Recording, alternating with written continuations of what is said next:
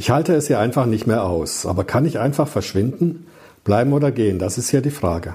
Mein Name ist Martin Weiß und mein heutiger Gast ist Michael Gerstner. Michael leitet die katholische Erwachsenenbildung hier im Landkreis.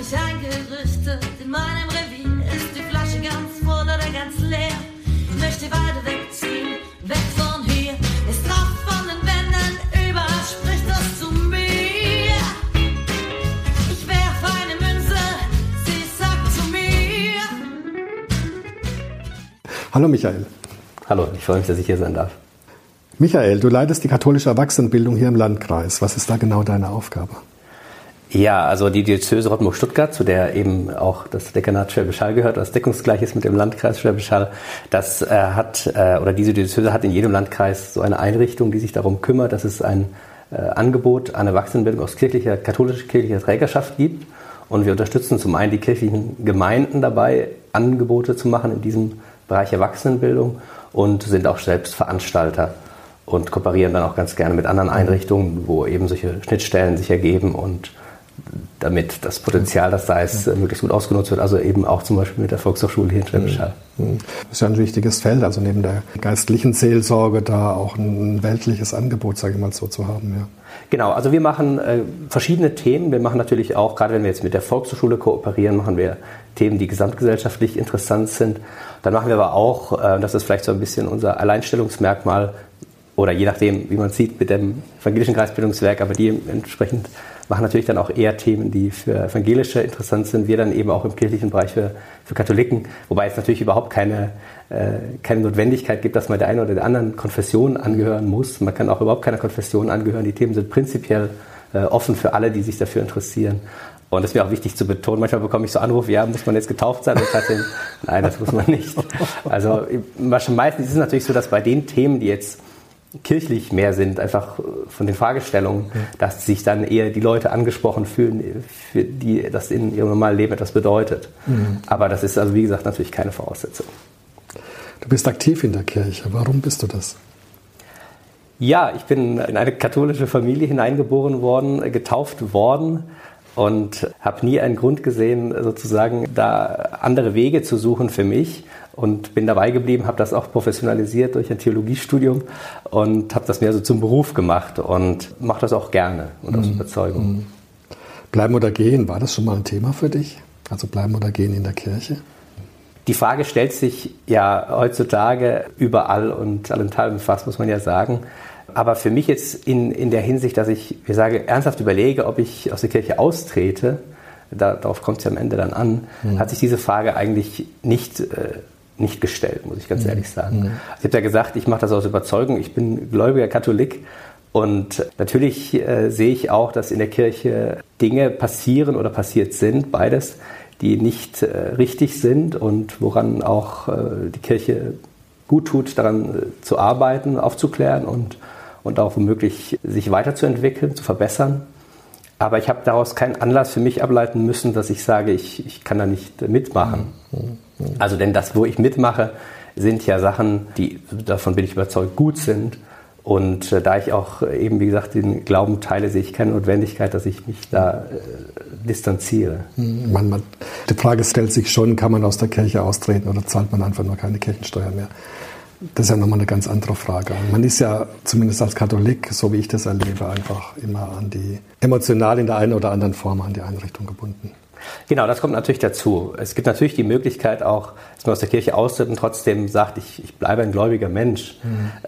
Wobei man gleichzeitig auch sagen muss, die Kirche sieht das nicht so, sondern sieht das schon so, dass es einen Zusammenhang gibt zwischen der Mitgliedschaft in der Kirche, also auch der, die jetzt eben, weil wir halt in Deutschland sind, auch eine eine bürgerlich-rechtliche äh, Frage ist.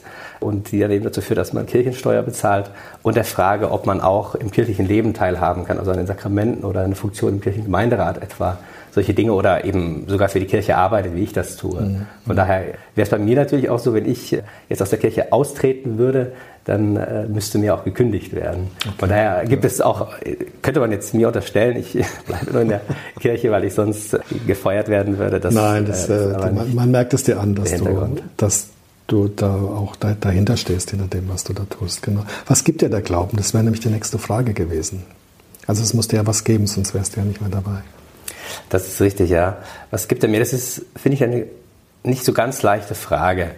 Denn ich habe ja nie anders gelebt, muss ich ganz mhm. ehrlich sagen. Natürlich gab es immer Phasen, wo das Bedürfnis stärker oder schwächer war.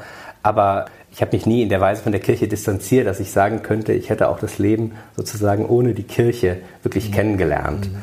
Von daher muss ich wirklich aus der Erfahrung sprechen, was mir einfach gut tut. Ich merke, dass mir das Beten gut tut. Ich bete zum Beispiel ganz gerne das Stundengebet. Also das ist so, äh, vor allem werden die Psalmen gebetet, morgens und abends.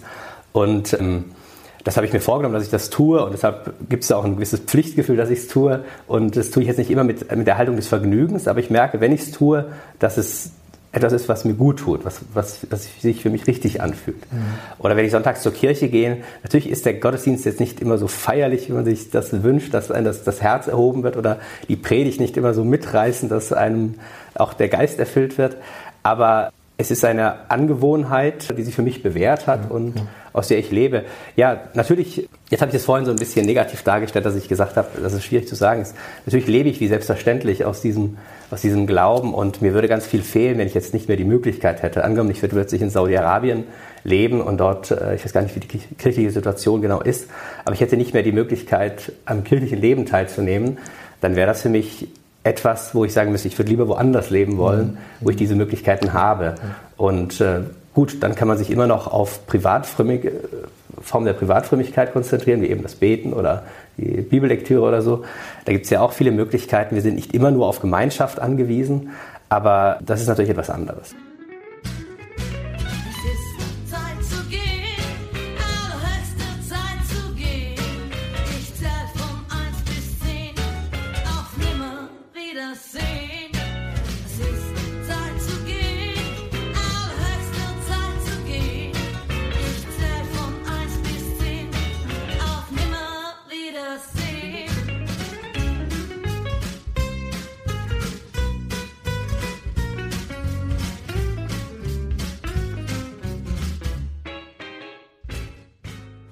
Hatte neulich eine Ukrainerin bei mir zu Gast, die gesagt hatte, die Bibel ist ihr Navigationssystem. Also es, es gibt ihr so eine Richtung vor, wie sie leben kann. Würdest du das auch so sehen?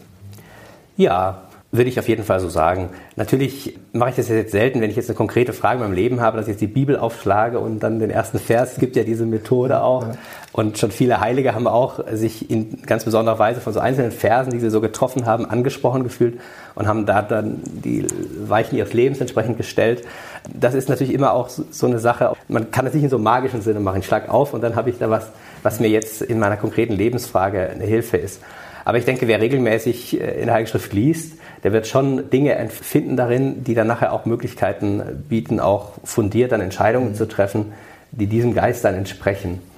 Aber natürlich merkt man diesen Texten auch an, dass sie in einer Zeit geschrieben wurden, die eine völlig andere war als unsere Zeit, sodass eben diese Übertragung auch unerlässlich ist. Mhm. Und die Erwartung jetzt, wir könnten wirklich eins zu eins einfach für heutige Fragen, die jetzt eben völlig andere Fragen sind, als die, die sich damals gestellt haben, ohne diese Übertragung, das Ableiten, das ist natürlich dann, dann schwierig. Dennoch denke ich, ist es sinnvoll, sich auch herausfordern zu lassen von dem, was natürlich auch manches für uns schwierig ist in der Heiligen Schrift. Mhm. Ja, auf jeden Fall. Wenn ich mich für die Kirche interessiere, wie nähere ich mich? Wie wäre so dein Ratschlag? In Gottesdienst gehen, mit Gemeindemitgliedern reden, also in das soziale Leben eintauchen? Also ich habe einmal äh, gehört, das hat jemand erzählt, der hat äh, mit Josef Ratzinger gesprochen, damals als Kardinal, ja. der spätere Papst Benedikt, und hat gefragt, ja, ich würde eigentlich gerne glauben, aber ich kann nicht glauben, was mhm. soll ich mhm. tun? Und dann sagte er wohl, leb so, als ob du es glauben würdest.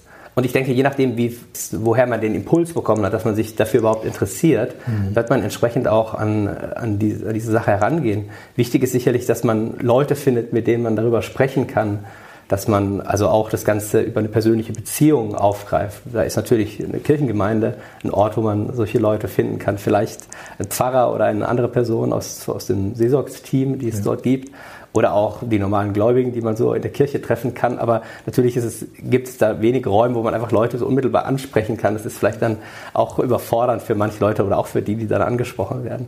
Natürlich gibt es die Möglichkeit, was ich empfehlen würde, wäre etwa die Evangelien zu lesen, dass man dass man das einfach wirklich von dem Geist her kennenlernt, was so diese Haupttexte sind. Und die sind ja auch doch in weiten Teilen relativ gut verständlich. Und äh, dann kann man so nach und nach da hineinfinden und für sich merken, ob, ob, ob man aus diesem Geist leben will. Mhm. Und dann kann man natürlich den, den klassischen Weg gehen.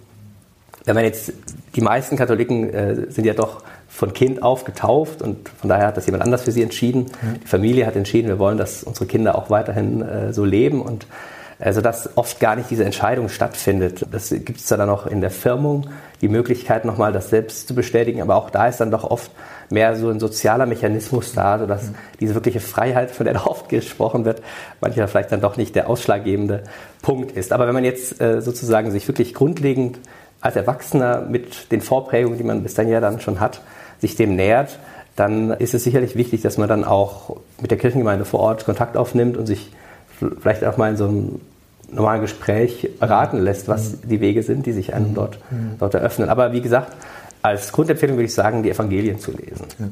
Ja. Also nicht gleich mit dem, mit dem Kodex für kirchliches Recht oder so anfangen. Das kann sich der durchschnittliche Gläubige im Prinzip auch sparen. Aber ich denke, wer die Evangelien liest und, und merkt, dass, dass sich für ihn etwas darin zeigt, äh, was für sein Leben wichtig ist, dann ist, denke ich, ein Ansatzpunkt, der, der sehr hilfreich ist. Danke dir fürs Gespräch. Sehr gerne. Das war Bleiben oder Gehen, der Podcast mit Martin Weiß und Michael Gerstner. Wenn du keine weitere Folge verpassen möchtest, abonniere einfach den Kanal. Das Lied ist von Matthias Waser, Musik und Komposition und Moni Butz Gesang. Gehst du zur Kirche?